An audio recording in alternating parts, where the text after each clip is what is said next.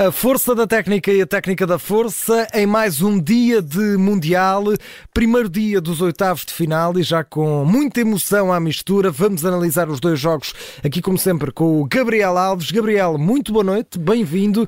Ora Boa bem, noite. vamos já temos quarto final, hein? Já temos o primeiro quarto um, final, exatamente. Um clássico, um Argentina-Holanda. Um Argentina-Holanda, oh. Maradona oh. contra Cruyff, era o que, que, queríamos. Ora, vamos fazer aqui uma recapitulação. Primeiro, portanto, tivemos eh, ao início da tarde, às três da tarde, tivemos os eh, Países Baixos, Estados Unidos da América, uma vitória para a formação neerlandesa por 3 a 1 e tivemos agora às sete da tarde, Argentina 2, Austrália 1. Começamos por onde, Gabriel? Temos que começar pelo último. Vamos a isso. É... Ai ai Argentina, não é? Ali no último lance. Ai ai Argentina, os cangurus, os iam cangurus, os cangurus iam dançando o tango. Foi quase uma grande defesa do Emiliano Martínez. Exatamente, aquele braço, ui. Mas foi um jogo tão chato, tão pois chato. Pois foi, foi chatinho. Olha, Continua. chato. Oh, eu, eu só pergunto, houve jogo até aos, aos 76 minutos? Pois, exato. Oh, Tirando o tal faço, gol do Messi. Eu faço uma pergunta. Uh, pelo menos eu fico com essa sensação. Esta, esta Argentina não parece que continua jogo após jogo em serviços mínimos? Tem um pouco a desiludir, quase. Daí até ser campeão do mundo, depois pode acontecer. Pode acontecer, tudo. claro. Ora está. Ponham-se ponham atentos. É a aposta do Gabriel, não é?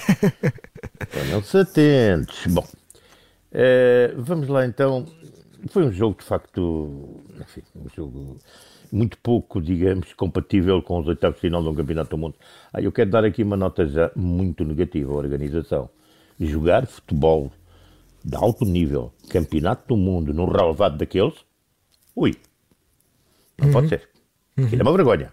Sim. Uma vergonha em garrafais. Vamos adiante. De resto, é um jogo, pronto, onde a equipa australiana sabe-se que é perfeitamente uma formação, acima de tudo, do bloco defensivo fortíssimo. E acabou por eh, deixar-se ali enredado pela Argentina. A Argentina foi trocando a bola e nós fomos vendo o jogo.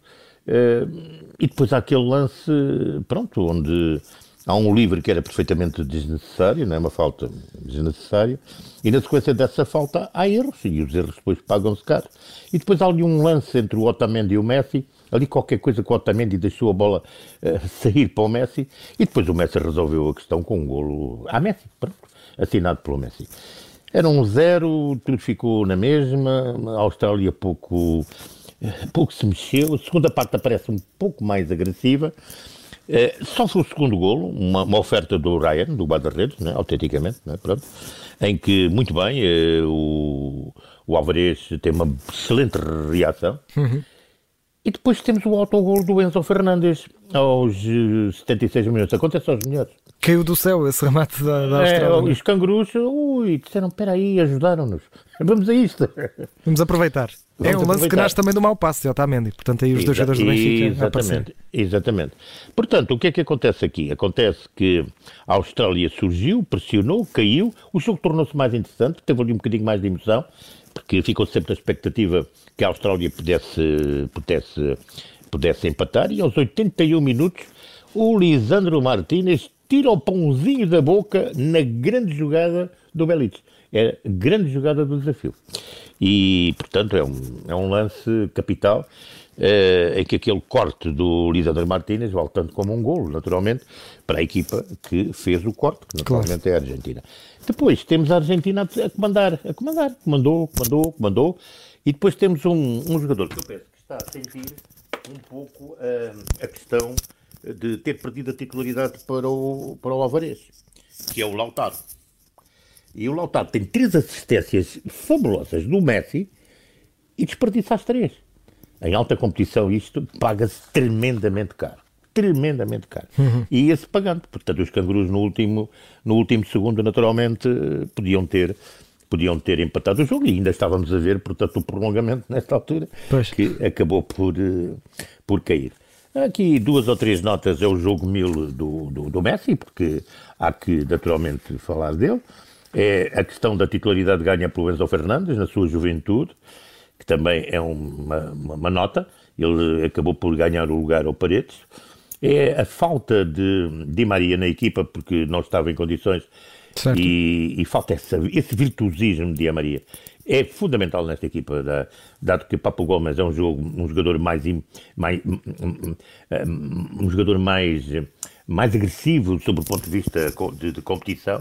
Uh, e Di Maria, não, Di Maria é todo, é toda, portanto, uma, digamos, toda uma criatividade, uh, imaginação e que naturalmente é importante.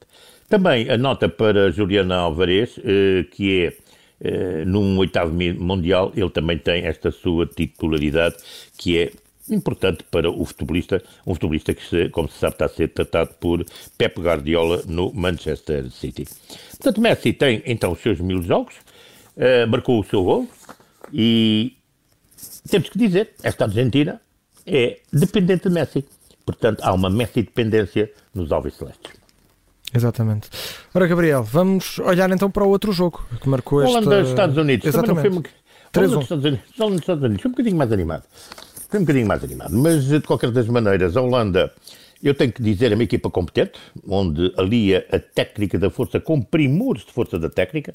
Taticamente é muito disciplinada, trabalhada, talhada num futebol direto. E eu diria mesmo, taticamente, ela, uma lição a toda a prova de lances... Eh, tratados e trabalhados por este treinador holandês que eu gosto dele, Van Gaal. Portanto, é um bom treinador este treinador holandês.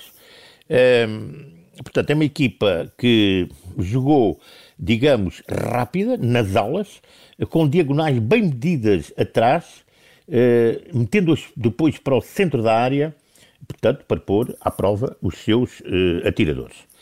Há aqui que dizer duas ou três situações. Uh, Norper, 2 metros e 3, é um guarda-redes excelente, é uma aposta de Fanegal, uma aposta de Fanegal e que está a dar muito nas vistas.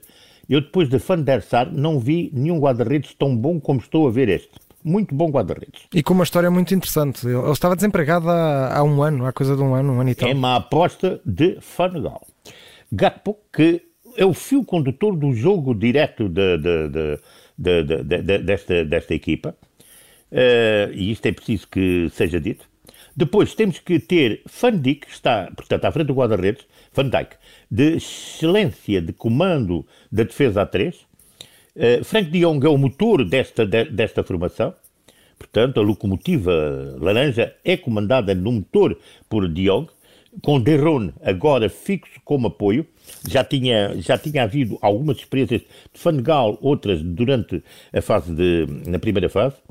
Gakpo, já o disse, o fio condutor do jogo direto, e depois temos Memphis Depay em, em ponta, que trouxe criatividade faltava, o salero, digamos, do jogo holandês, com a efetividade de Dumfries a entrar muito bem, com, hoje com duas assistências e um golo, o homem do jogo por tudo aquilo que fez.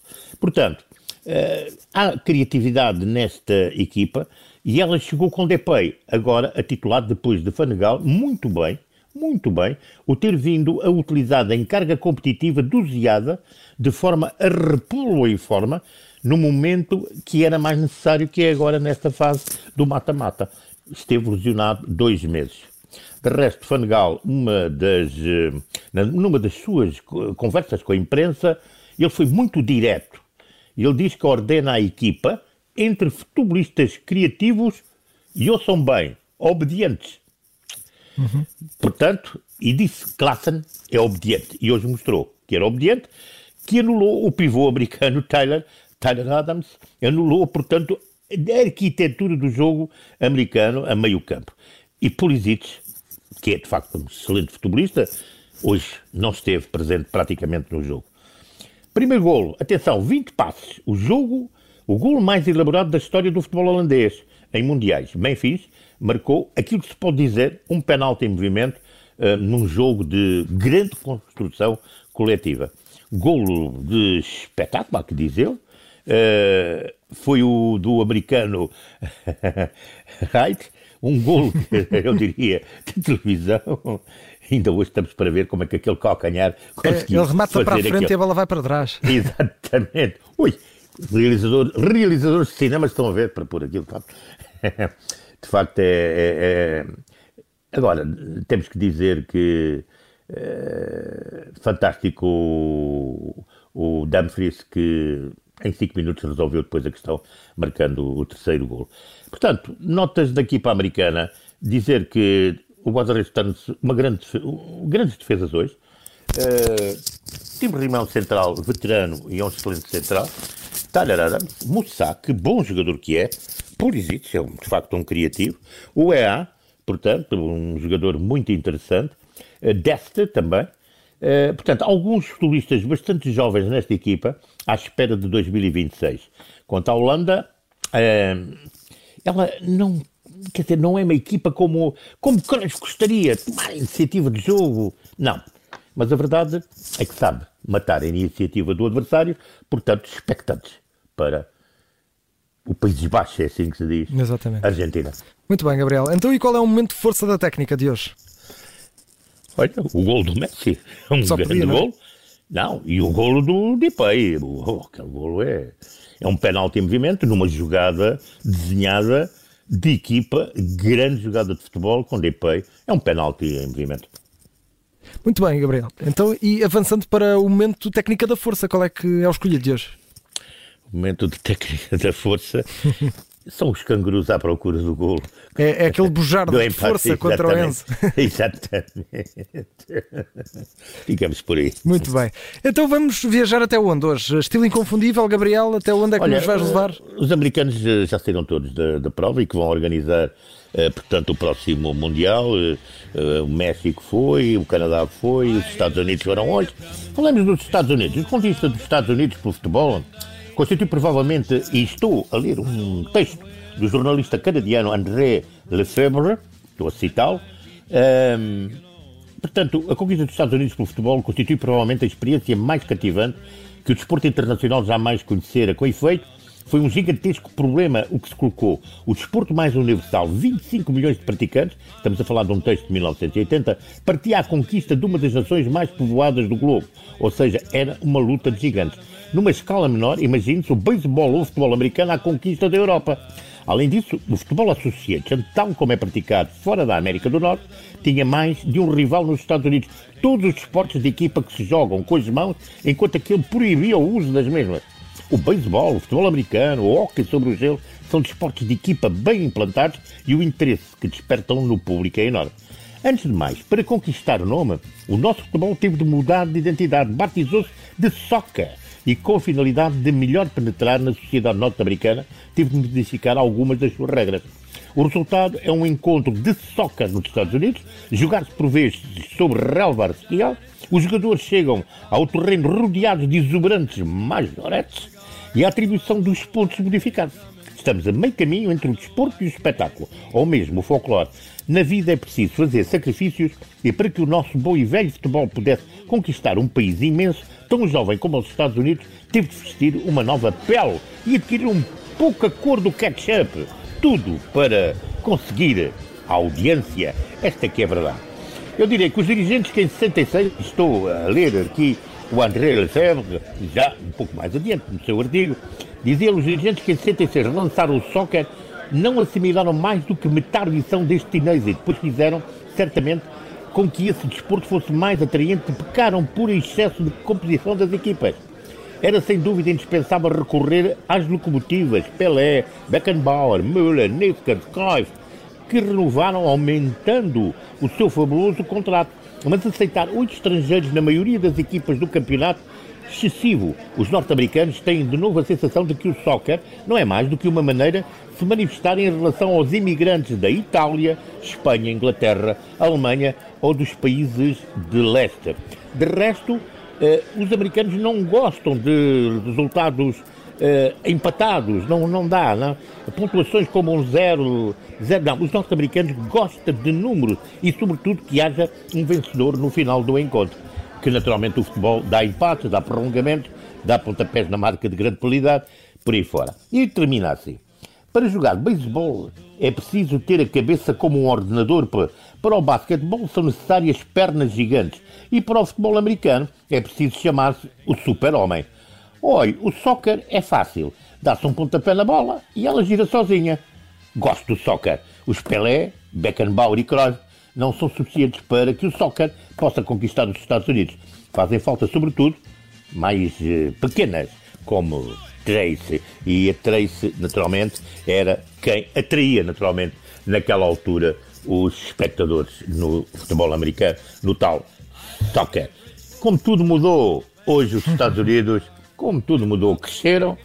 Não esquecer que o futebol feminino nos Estados Unidos tem uma implementação muito grande e já há mais de muitos anos, há mais de uma década, portanto, eu diria, vai quase para 20 anos, muito importante, aquilo que o masculino, e sou eu agora a dizer, eh, não conseguiu eh, com tanta efetividade, e a verdade é que teve um Mundial em 1994, a tentativa era fazer com que o futebol se tornasse popular nos Estados Unidos, o que parece que também não aconteceu muito, mas a, a verdade é que as coisas têm vindo a mudar, é um negócio, e aquela questão do espetáculo das majoretes, olá, hoje o futebol, mesmo na Europa, nos campeonatos do mundo, tem muito espetáculo à volta. Uhum. Se não tiver espetáculo à volta, pois é.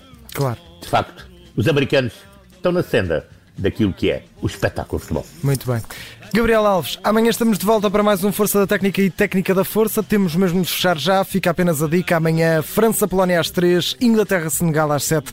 Cá estaremos para mais um E a Força da Técnica e a Técnica da Força. Até amanhã. Prometo, até amanhã.